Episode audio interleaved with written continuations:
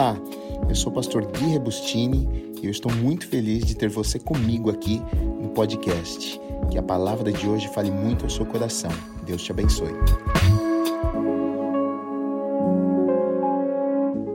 Hoje ainda vou continuar a série que nós estamos tendo aos domingos, que é uma série baseada no livro de no Evangelho de Mateus, no Sermão do Monte, que é dos capítulos 5 até o 7 de Mateus, uh, um dos sermão, sermões mais conhecidos de Jesus. Uh, Jesus prega e fala com algumas pessoas ali. Na verdade, a lição que ele está tentando ensinar não era para pessoas que não criam em Deus, não era para pessoas que uh, não conheciam a Deus, não conheciam as leis, não conheciam as Escrituras, mas eram para pessoas que conheciam as leis e as Escrituras e até obedeciam muitas vezes, mas pessoas que obedeciam por obedecer, obedeciam para serem vistas por outras pessoas, obedeciam para ser reconhecidas por outras pessoas. É o que na verdade muitas vezes nós temos e vivemos nos dias de hoje a religião, né? Muitas pessoas vão à igreja, muitas pessoas têm uma religião,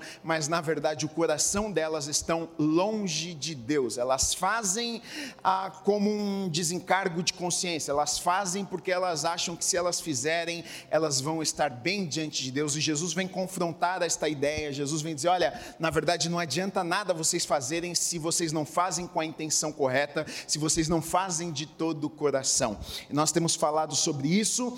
Uh, hoje eu quero ler com vocês Mateus no capítulo 6, dos versículos 25 até o 31, e hoje a, a, o título da nossa mensagem é Ansiedade. Hoje eu vou falar um pouquinho com vocês a respeito de ansiedade, ansiosa solitude pela vida, né? Nós andamos ansiosos.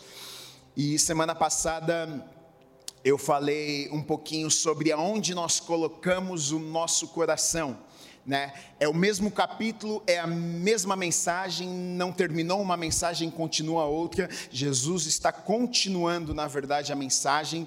Então a gente vai precisar falar um pouquinho do que nós falamos semana passada para que a gente possa entender a mensagem que o Senhor está querendo nos trazer hoje. Mateus capítulo 6, 25 a 31 diz assim: Por isso vos digo, não andeis ansiosos pela vossa vida, quanto ao que haveis de comer ou beber nem pelo vosso corpo quanto ao que haveis de vestir. Não é a vida mais do que o alimento e o corpo mais do que as vestes? Observai as aves do céu, não semeiam, não colhem, nem ajuntam em celeiros, contudo, vosso Pai celeste as sustenta. Porventura não valeis vós muito mais do que as aves? Qual de vós, por ansioso que esteja, pode acrescentar um côvado ao curso da sua vida?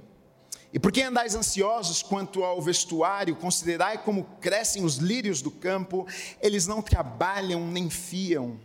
Eu, contudo, vos afirmo que nem Salomão, em toda a sua glória, se vestiu como qualquer deles.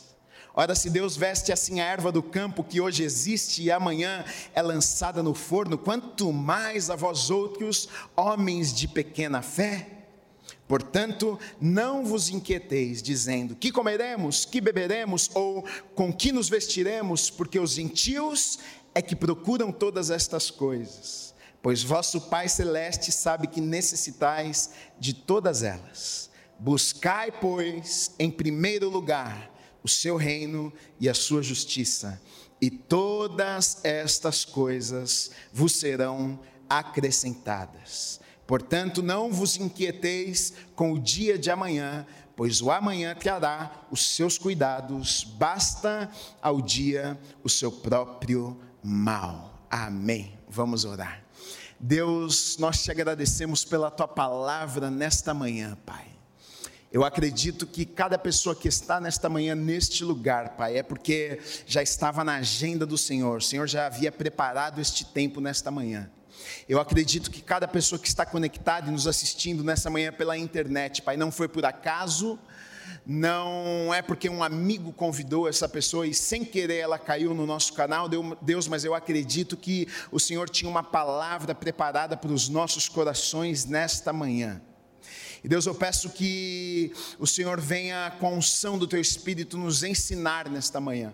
Eu peço que o Senhor venha trazer revelação da tua palavra, que não seja apenas mais uma reunião, que não seja apenas mais um culto, que não seja apenas a, a, a, que a gente saia deste lugar sabendo um pouco mais da Bíblia, mas nós queremos conhecer o Senhor, nós queremos conhecer o coração do Senhor, nós queremos ser tocados pelo Senhor nesta manhã, nós queremos ter as nossas vidas mudadas e transformadas pelo Senhor nesta manhã. Vem falar conosco, vem tocar as nossas vidas, vem mudar os nossos corações, Pai. Nós abrimos abrimos os nossos corações, nós abrimos os nossos ouvidos para te ouvirmos nesta manhã, que a unção do teu Espírito esteja sobre a minha vida nesta manhã, para que eu seja profeta do Senhor, boca do Senhor neste lugar. Eu te peço e te agradeço em nome do Senhor Jesus Cristo. Amém, amém e amém. Diga amém. Glória a Deus. A primeira coisa que nós precisamos olhar e analisar aqui que Jesus está falando é as primeiras palavras que nós lemos, porque muitas vezes a gente acaba lendo um texto, muitas vezes a gente acaba lendo muitos versículos e a gente pensa até que a ênfase está num lugar que não está. E quando Jesus começa aqui falando com aquelas pessoas, ele vai, ele vai, as primeiras palavras na verdade chamam muita atenção, porque ele vai dizer assim: olha, por isso vos digo. Então, para que a gente tenha uma interpretação correta do que, de tudo que Jesus vai falar aqui, a gente precisa olhar para trás e ver o que é que ele já falou. Por isso vos digo, por isso vos digo que é como se Jesus estivesse dando agora uma conclusão, é como se ele estivesse finalizando o assunto, é como se ele estivesse falando com aquelas pessoas: olha, eu falei um monte de coisas para vocês, eu dei algumas opções para vocês, ah, deixei que vocês fizessem a escolha de vocês e agora eu vou trazer uma conclusão.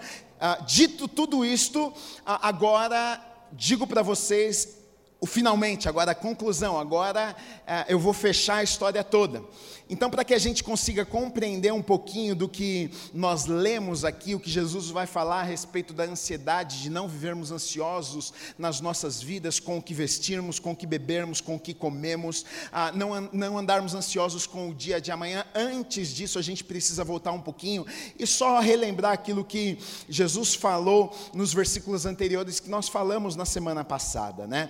Na verdade, Jesus ele vem questionando aquelas pessoas e ele vem colocando, na verdade, algumas alternativas para elas, né? O que é que vocês querem da vida de vocês? Vocês têm escolhas a fazerem na vida de vocês? Jesus coloca algumas alternativas e, na verdade, deixa para que as pessoas escolhessem o que elas queriam. Na verdade, é assim na minha vida e na sua vida também. Deus não impõe nada. Deus não fala para mim, você vai fazer isso, isso, isso e vai ser desse, desse jeito na sua vida. Não.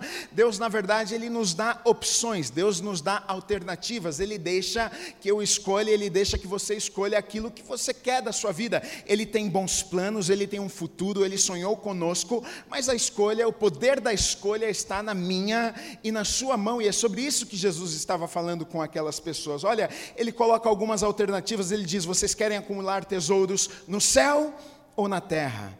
Vocês querem andar na luz ou nas trevas? Vocês querem servir a um Senhor Mamon ou vocês querem servir a Deus? Deus, Jesus ali, ele dá algumas alternativas para aquelas pessoas e diz: Olha, vocês podem escolher o que vocês querem, vocês podem escolher servir a Deus, não servir a Deus, andar com Deus, andar na luz, andar nas trevas, escolher os bens desta terra, as riquezas, mamon, ou então escolher andar com Deus, servir a Deus e colocar o Senhor como Senhor na vida de vocês. Então, na verdade, Jesus ele está mostrando o que para as pessoas? O livre arbítrio. Ele está dizendo: olha, Deus tem um bom futuro, Deus tem bons planos, mas a escolha sempre vai estar na mão de vocês. Vocês precisam tomar uma decisão na vida de vocês.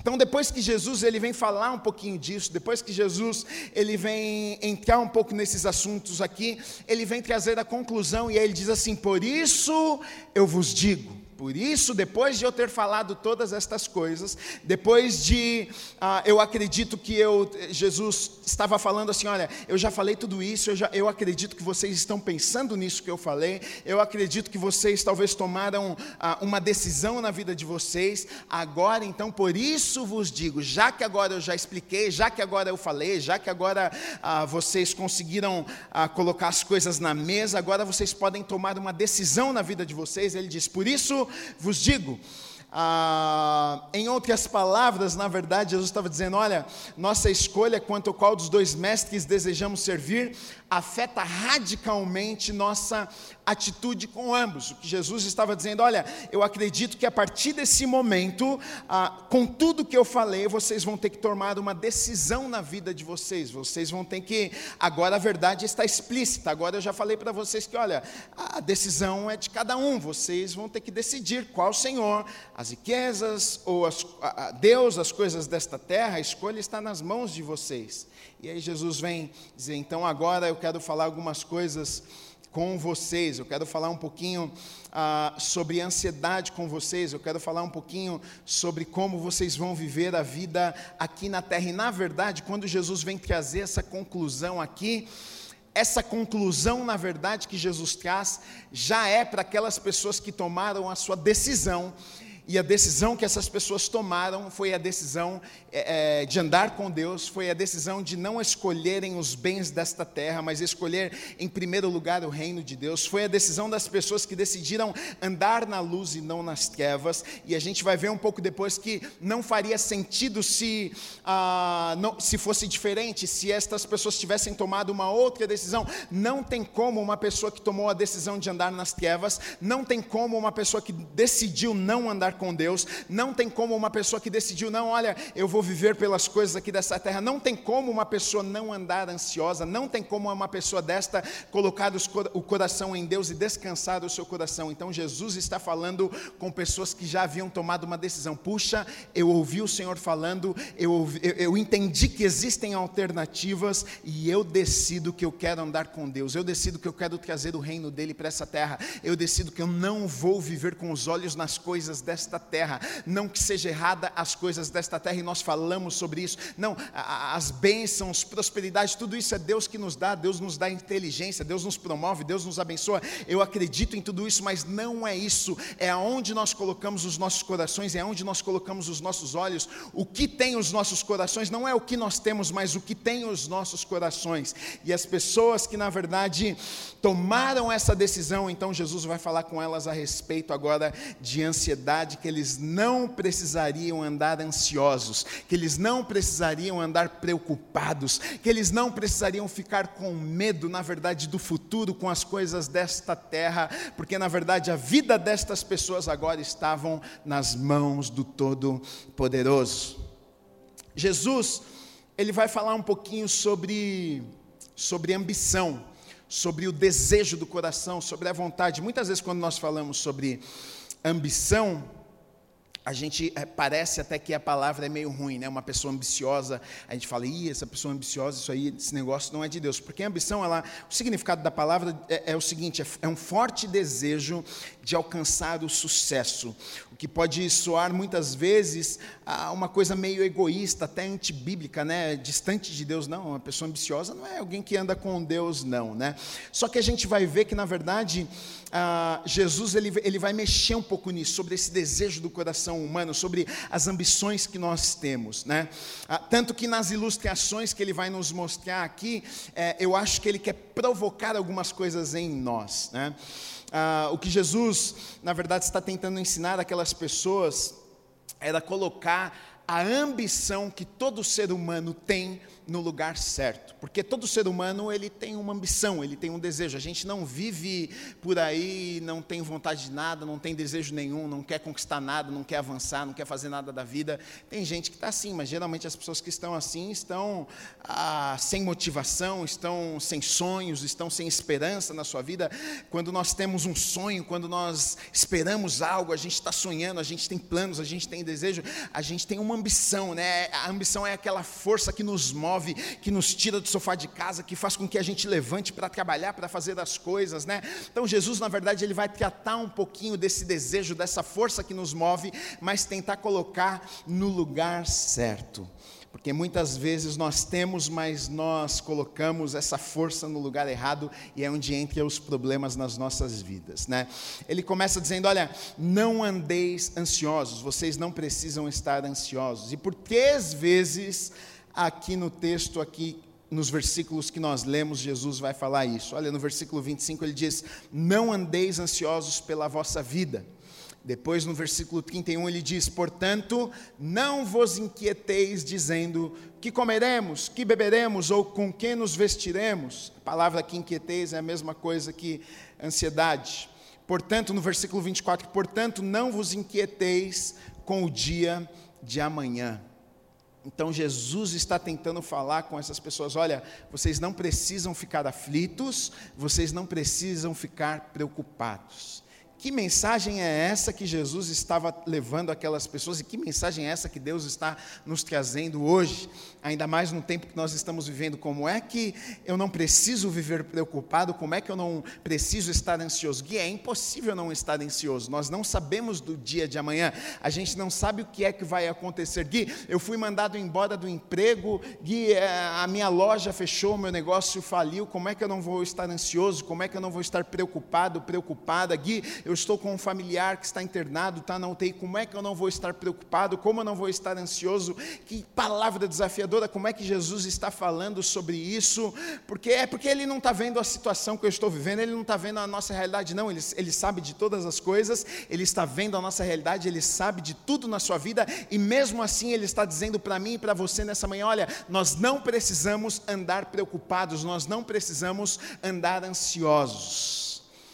Jesus, na verdade, muitas vezes a gente pensa que, através de uma história como essa, a gente imagina, puxa, Jesus estava falando sobre as aves, sobre os pássaros, que eles não semeiam, eles não plantam, mas eles vão lá e eles comem. As flores do campo que não trabalham, mas elas sobrevivem a sensação algumas vezes pode, pode parecer que, puxa, então nós servimos a esse Deus, então que Ele está dizendo: olha, você não precisa se preocupar, você não precisa andar ansioso, porque então Deus vai fazer tudo na tua vida, Deus vai trazer o alimento até você, Deus vai a, ah, suprir as necessidades e você pode ficar na tua casa deitado e as coisas vão cair do céu, porque Gui, a, a planta não faz nada, ela só está lá e aí ela é alimentada e ela sobrevive. Jesus usou esse exemplo, então eu estou seguindo os exemplos de Jesus, hein? Eu estou lá em casa, eu estou deitado no meu sofá esperando o Senhor mandar do céu a provisão e o mantimento, e eu quero te dar uma má notícia nessa manhã: você vai continuar esperando e nada vai acontecer. Não é sobre isso que Jesus estava falando, né? Nós devemos fazer planos, nós devemos planejar o nosso futuro, nós devemos a, a juntar, usarmos dos recursos que Deus tem colocado nas nossas mãos de forma sábia, né? Não, não é contra estas coisas que, que Jesus estava falando, até porque, se você reparar no texto, se você for prestar atenção na analogia que Jesus faz, como é que os, as, as aves do céu se alimentam? Elas não, elas não plantam, elas não colhem, elas não trabalham, mas elas, para comerem, o que, que elas fazem? Elas têm que ir atrás, elas fazem alguma coisa ela tem que voar. Algumas comem animais mortos, algumas comem peixes, algumas comem sementes, mas você não vai ver o Criador pegando uma semente, levando até o biquinho do, do, do pássaro e dizendo: Olha, está aqui a tua sementinha. Você não vai ver de repente um animal morto passando, voando, e olha lá, o Criador está levando para uma ave comer. Não, não, não. A ave ela vai atrás. Deus, na verdade, o que acontece é o seguinte: Ele fornece a criação. É, tem os animais que morrem, tem a semente que cai, tem é, Deus ele fornece para que as aves consigam sobreviver e ter o seu alimento. Da mesma forma, as flores do campo, elas não trabalham, porém, ah, elas precisam fazer alguma coisa. Como é que, como é que elas vivem? Como é que elas sobrevivem? Existe, Deus criou um sistema, né, através da terra, através da chuva e um processo lento e demorado ali que vai acontecendo, que chove, molha a terra e a raiz se alimenta e leva leva para a planta e a plantinha se alimenta e ela consegue sobreviver. Então, na verdade, isso aqui não isenta do trabalho, na verdade não isenta daquilo das nossas responsabilidades e o que nós precisamos fazer. Muitas vezes, quando lemos um texto assim na palavra de Deus, a gente pensa: puxa,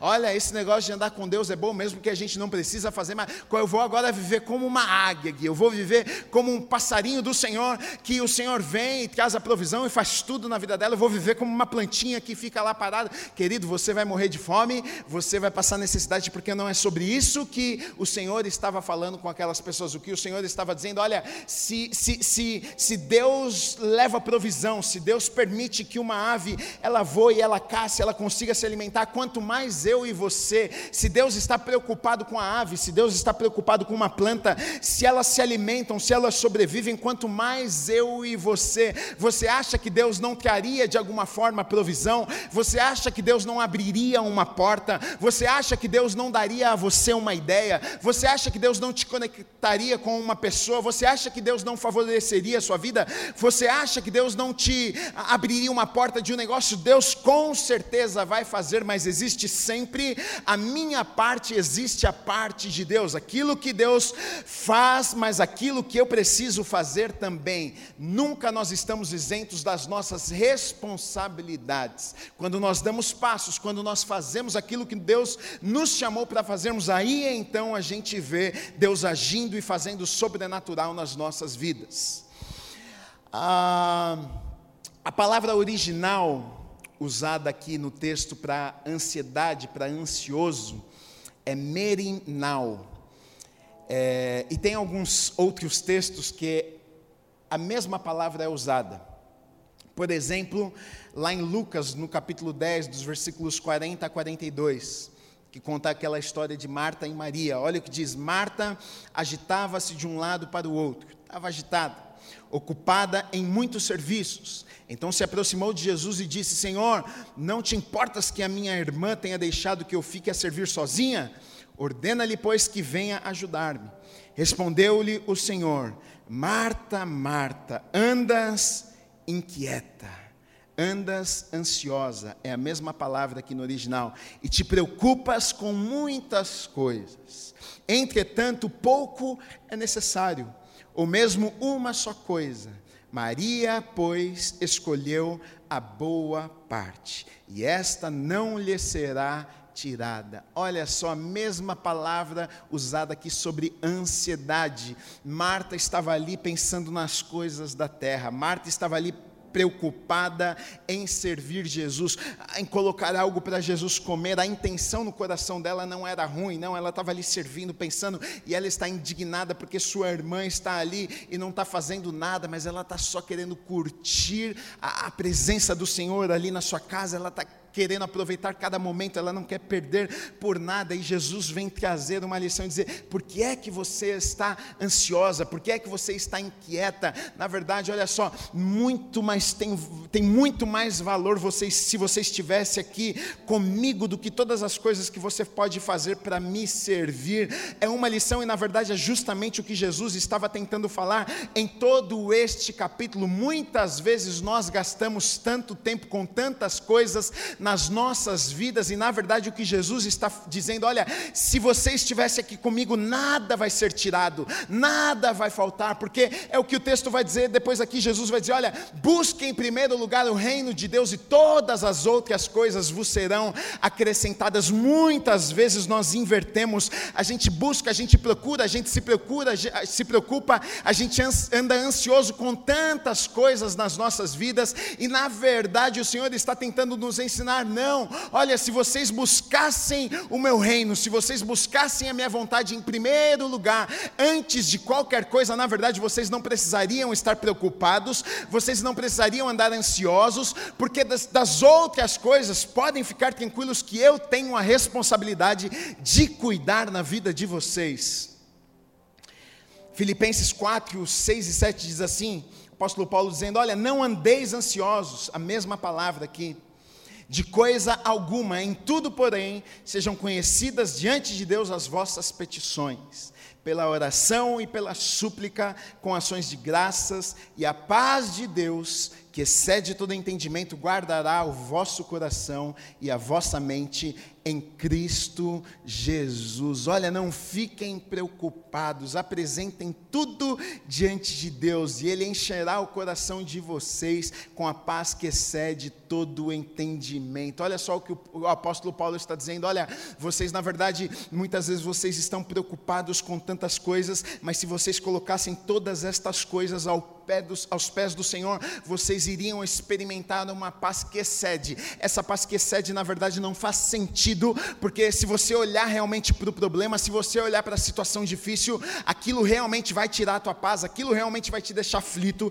aquilo realmente vai te deixar ansioso, e você pensa, puxa, não tem como eu resolver, mas quando eu apresento diante de Deus, quando eu coloco diante de Deus, quando eu digo, Deus, esse problema na verdade eu não consigo, não é meu, é teu, Pai, a minha vida está nas tuas mãos, e aí Paulo vai dizer: olha, vocês vão experimentar uma paz que excede todo o entendimento, de forma sobrenatural, é sobrenatural. A gente pode olhar para o pro problema e pensar, puxa, não tem como resolver, mas os nossos corações estão em paz, porque nós sabemos que nós servimos a um Deus que é poderoso, que pode todas as coisas, e Ele está cuidando das nossas vidas, Ele está cuidando de cada detalhe. Eu quero te encorajar nessa manhã, porque talvez você é uma destas pessoas que perdeu o emprego, é uma destas pessoas que está vivendo um momento difícil na sua vida, é uma destas pessoas que está vivendo um momento de aflição, um momento de extrema ansiedade, de preocupação, mas olha só, se você lançar aos pés da cruz, se você colocar aos pés de Jesus, a paz que excede todo entendimento vai invadir o teu coração de forma sobrenatural, para que você consiga olhar para frente e entender que na verdade a sua vida está nas mãos do Senhor e Ele tem o melhor preparado para você. Eu não preciso ficar desesperado, você não precisa ficar desesperado. Lá na parábola também do semeador, a mesma palavra é usado, usada. Quando vai falar sobre a semente que cai no meio dos espinhos, a gente falou isso, sobre isso essa semana, semanas passadas né, vai dizer: olha, o que foi semeado lá no versículo 22, Mateus 13, 22. O que foi semeado entre os espinhos é o que ouve a palavra, porém os cuidados, essa palavra os cuidados aqui é merminar, que é a ansiedade, a, o, a, o, a, preocupação do mundo e a fascinação das riquezas sufocam a palavra e fica infrutífera. Então, olha só que coisa: as preocupações com o mundo, a ansiedade pelas coisas desta terra, elas têm o poder de matar a semente, elas têm o poder de sufocar a semente, que é a palavra que tem sido plantada nas nossas vidas, e muitas vezes a gente permite que as preocupações, a gente permite que as coisas deste mundo muitas vezes matem aquilo que Deus tem plantado nos nossos corações. Na verdade, olha só, a preocupação, o medo, a ansiedade de forma excessiva é incompatível com a fé cristã não combina, não, não tem como, ah, não tem nada a ver com a fé cristã, com aquilo que nós acreditamos, não consegue, não tem como nós termos as duas coisas ao mesmo tempo, não tem como você crer e não tem como você andar desesperadamente preocupado, porque contraria os princípios, contraria a palavra de Deus, né? Jesus argumenta esse tipo de preocupação com aquelas pessoas e olha o que ele vai dizer no versículo 30. Ora, se Deus veste assim a erva do campo, que hoje existe e amanhã é lançada no inferno, quanto mais a vós outros. Aí olha o que ele diz sobre essas pessoas: homens de pequena fé. Então o que, que Jesus está dizendo? Olha, se vocês estão aí preocupados com estas coisas, Jesus chama estas pessoas de homens e mulheres de pequena fé. Porque ele está dizendo: olha, repare nas aves, repare nas plantas do campo, se você consegue acreditar que existe um Deus que está cuidando dos animais, se você consegue ver que Deus está cuidando da sua criação, das plantas, elas não trabalham, elas não semeiam, mas elas colhem, elas estão, elas, elas estão se alimentando, elas estão sobrevivendo, vocês não conseguem acreditar na vida de vocês, ele diz: olha, homens e mulheres de pequena fé, e muitas vezes o medo, muitas vezes a preocupação excessiva, muitas vezes viver viver uma vida ansiosa, é, é, muitas vezes contraria, na verdade, a fé, contraria aquilo que nós estamos aprendendo na palavra de Deus, porque se eu creio naquilo que Deus diz, se eu acredito que Deus tem um bom futuro para mim, se eu acredito que Deus tem planos para a minha vida, se eu acredito que Deus tem promessas para minha vida, não interessa as circunstâncias, não interessa a minha realidade, não interessa aquilo que os meus olhos naturais podem ver,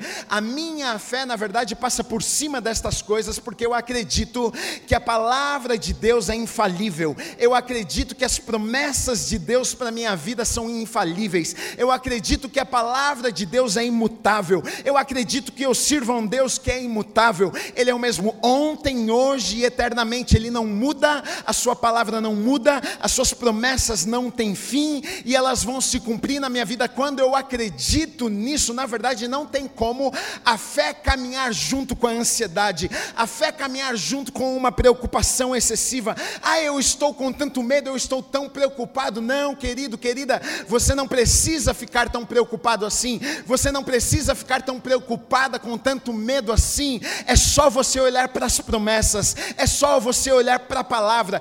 Tudo ao seu redor pode dizer que não. As pessoas podem dizer que não. A nossa realidade pode dizer que sim, mas se Deus dizer que não, se Deus tiver uma palavra dizendo, olha, sim, vai acontecer na sua vida, eu posso descansar o meu coração, porque eu sei que Deus não falha e aquilo que Ele fala se cumpre na minha vida, se cumpre na minha vida, eu creio nisso de verdade, eu creio nisso. Jesus ele vai dar alguns argumentos para aquelas pessoas, Jesus vai fazer aquelas pessoas olharem para as coisas e perceberem algumas coisas. Olha, no versículo 27 ele diz assim: Qual de vós, por ansioso que esteja, pode acrescentar um côvado ao curso da sua vida? Um côvado era uma medida, mas a palavra é como se estivesse falando sobre um tempo, um prazo, uma duração, um tempo. Então Jesus está dizendo para aquelas pessoas: Algum de vocês conseguem acrescentar algum tempo na vida de vocês? Alguém tem o poder para fazer isso? Alguém pode acrescentar algum dia na vida de vocês? Seja rico, seja pobre, tenha saúde, não tenha saúde. O cara pode ser saudável, o cara pode correr e de repente, tum, coração para, foi embora. Puxa, mas tinha saúde, se cuidava, era bem de vida, ia no médico todo ano. Mas quem é que pode acrescentar um dia? Deus controla todas as coisas, nós sabemos que o ar que nós respiramos é Deus que nos dá. Não existe homem que seja tão poderoso para que consiga acrescentar um dia de vida na vida de ninguém. Não existe um médico, se Deus querido chamar a tua senha, se Ele chamar a minha senha, o melhor médico do mundo pode ir lá te tratar, fazer o melhor tratamento, o mais caro do mundo, mas se chamarem a tua senha, eu vou te dizer uma coisa: não tem como a gente impedir, não tem como a gente acrescentar um tempo, um momento nas nossas vidas. Tem gente que morre antes, é claro, tem gente que morre antes por causa de responsabilidade porque elas plantaram, mas a gente não consegue acrescentar nas nossas vidas um tempo. Ah, eu vou viver mais cinco anos, eu vou viver mais dez anos. Não. E o que Jesus está dizendo, Ele está dizendo: olha, ah, como é que vocês andam ansiosos se, se vocês não conseguem acrescentar um dia, mas o Deus que criou a vida, o Deus que criou vocês, Ele controla todas as coisas. Por que, que vocês, vocês não controlam nada, na verdade? O que Jesus está tentando mostrar para aquelas pessoas: olha, se vocês pudessem acrescentar um dia, se vocês pudessem fazer alguma coisa na vida de vocês, vocês podiam até pensar, ficar tentando imaginar, pensando, ah, eu vou fazer isso, vou... mas olha só, a vida de vocês está na, nas mãos do Criador. Ele Ele tem o poder poder de acrescentar, de tirar. Vocês não têm poder nenhum, e se a vida de vocês está na mão do Criador, por que é que vocês estão tão preocupados assim? Por que é que vocês estão tão ansiosos assim?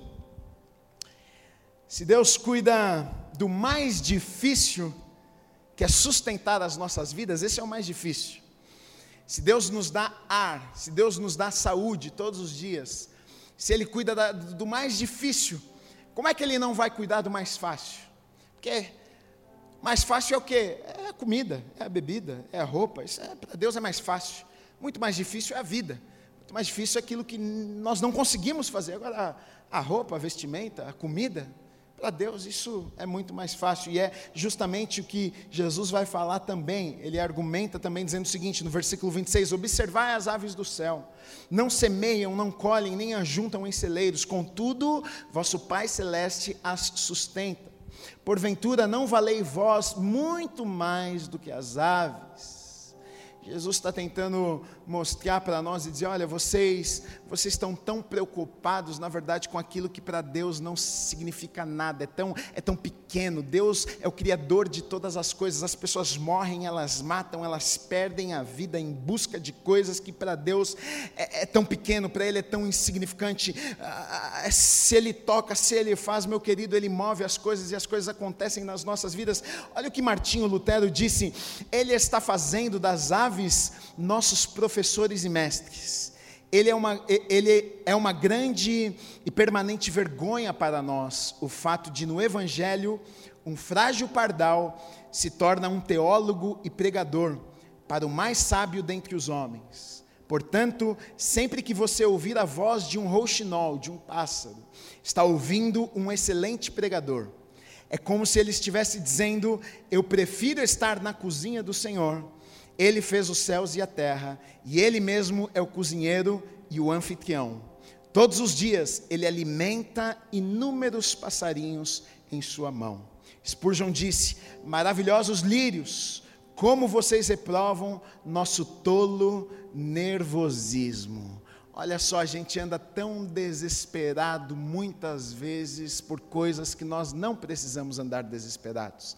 A gente está tão preocupado com aquilo que, na verdade, para Deus é tão fácil e tão simples. Se você acredita que Deus é o Criador de todas as coisas, se você acredita que Deus te criou, que Deus me criou, se Deus criou este universo, se Ele sustenta o universo, se Ele tem o universo na palma das suas mãos, como é que Ele não vai cuidar de mim? Como é que Ele não vai cuidar de você?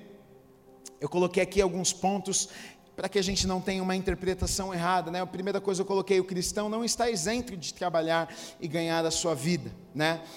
Ah, lá em 2 Tessalonicenses 3,10, o apóstolo Paulo vai dizer assim: Porque quando ainda convosco vos ordenamos isto, se alguém não quer trabalhar, também não coma. Simples assim. Lutero disse: Deus não tem nada a ver com os preguiçosos e com os glutões displicentes. Eles agem como se apenas devessem ficar sentados e espera de que Deus lhes atire na boca um ganso assado. Olha que gostoso, um ganso assado, mas Deus não vai atirar. Segundo ponto, eu coloquei: o cristão não está isento da responsabilidade com o próximo.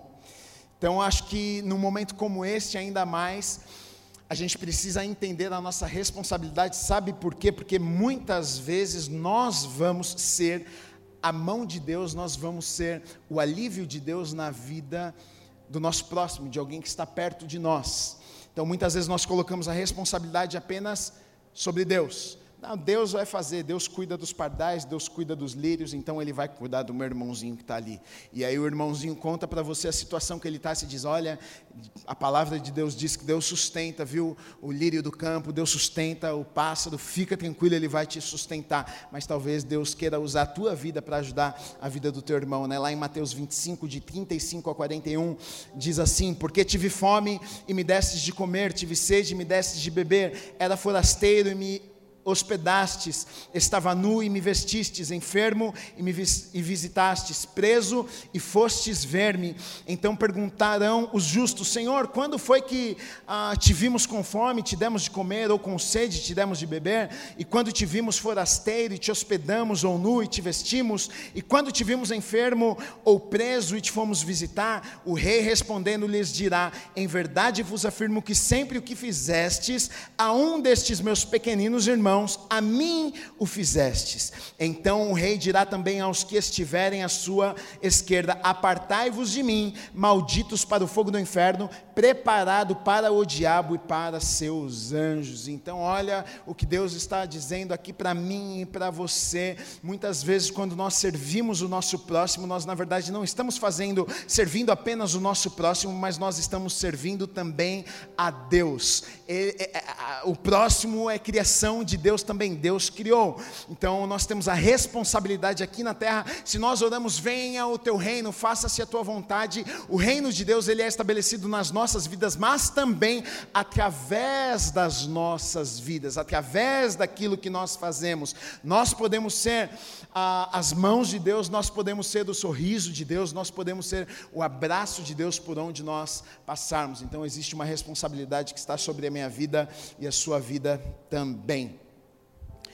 Jesus vai falar sobre uma ambição do gentio e uma ambição do cristão aqui nessa passagem, porque ele diz: são os gentios que na verdade se preocupam com as coisas. São os gentios que estão preocupados com as roupas, que estão preocupados com o que vão comer, que estão preocupados com o que vão beber. São os gentios que têm essa preocupação, essa ambição, essa busca na vida deles. Mas ele diz o seguinte: olha, para vocês que me servem, para vocês que são cristãos, para vocês que são seguidores, para vocês que são discípulos, a ambição de vocês, o coração de vocês, o desejo no coração de vocês não deve estar nestas coisas, deve estar estar em outro lugar. E ele vai dizer: olha, a ambição, na verdade, o coração de vocês tem que estar em primeiro lugar no reino, no reino, nas coisas do alto, nas coisas do céu, naquilo que Deus tem para a minha vida e não naquilo que a vida aqui nesta terra pode me dar. Olha só, é uma loucura se a gente parar para pensar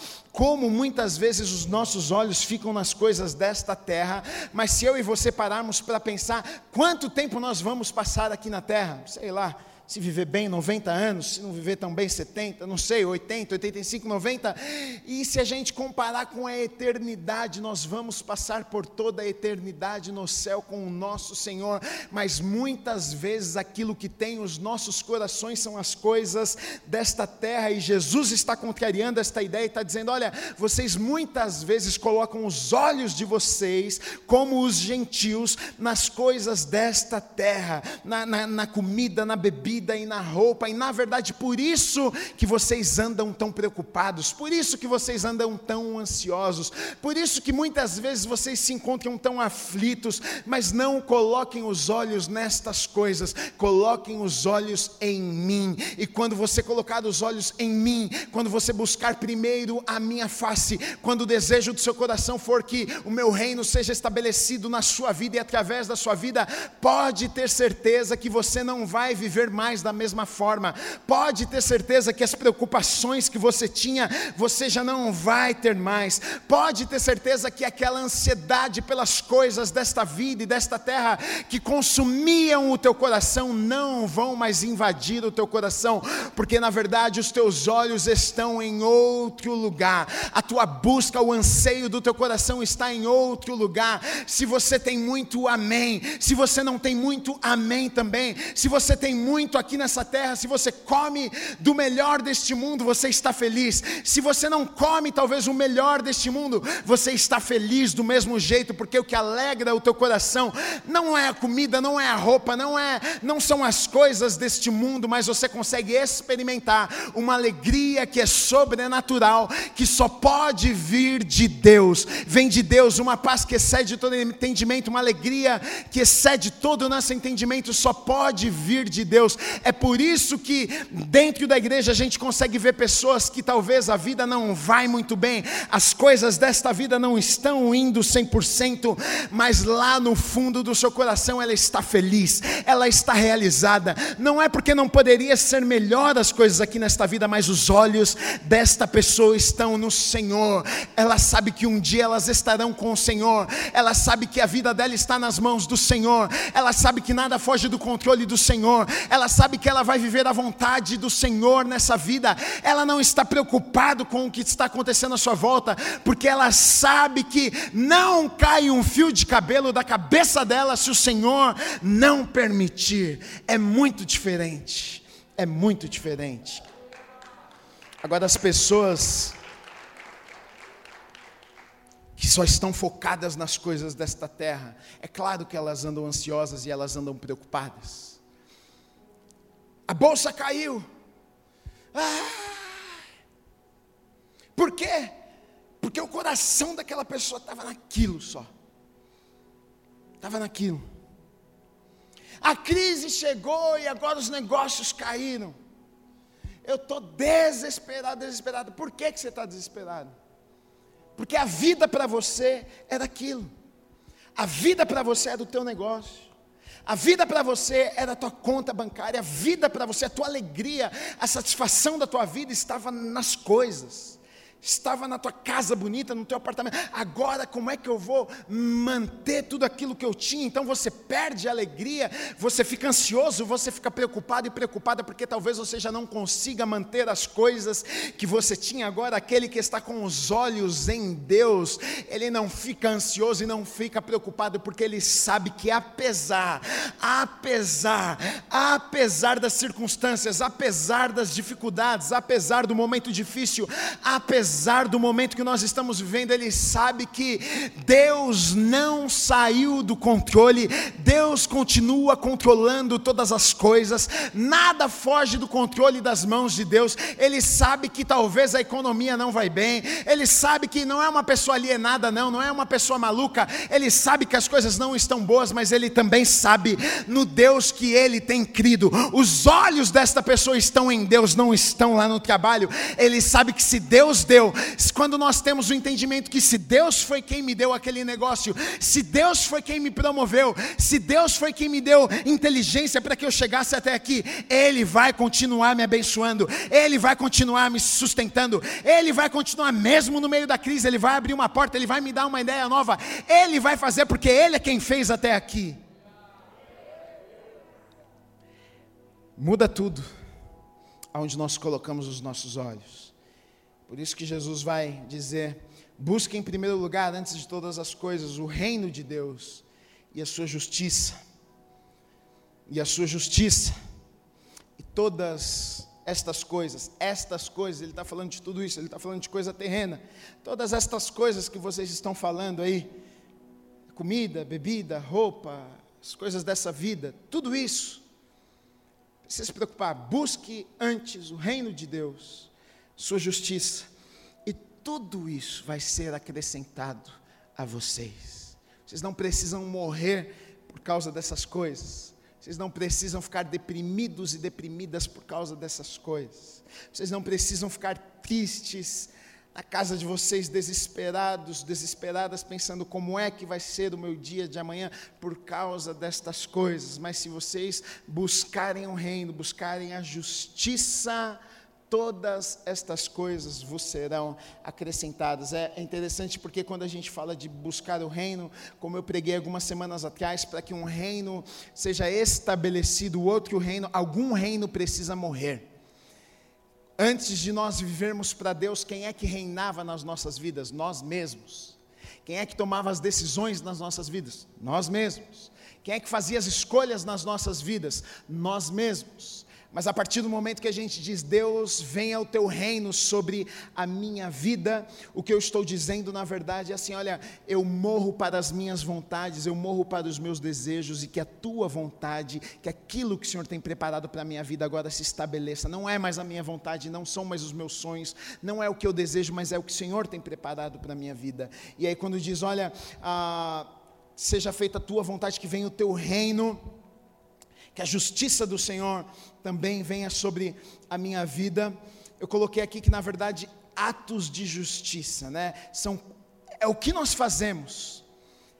As nossas atitudes, as nossas escolhas, porque nós somos justificados pelo sangue de Jesus, nós sabemos disso, nós somos feitos justos por aquilo que Jesus fez por nós. Quando Jesus se entregou numa cruz, ele morreu, o sangue dele escorreu naquela cruz por mim e por você, nós fomos perdoados por isso, nós fomos feitos justos diante de Deus por causa do sacrifício de Jesus. Mas existem, existe depois disso os atos de justiça, é aquilo que nós fazemos com aquilo que Jesus nos deu, com a nossa vida. O que é que você faz com isso? 1 Timóteo 6, 10 e 11 diz assim: Porque o amor do dinheiro é raiz de todos os males, e alguns nessa cobiça se desviaram da fé e a si mesmos se atormentaram com muitas dores. Lá em, lá, lá, em, lá em Timóteo, no versículo 11, diz assim: Olha, o apelo para Timóteo: Tu, porém, ó homem de Deus, foge destas coisas, antes segue a justiça, a piedade, a fé, o amor, a constância, a mansidão. Tem outros textos, mas eu não vou ler para vocês.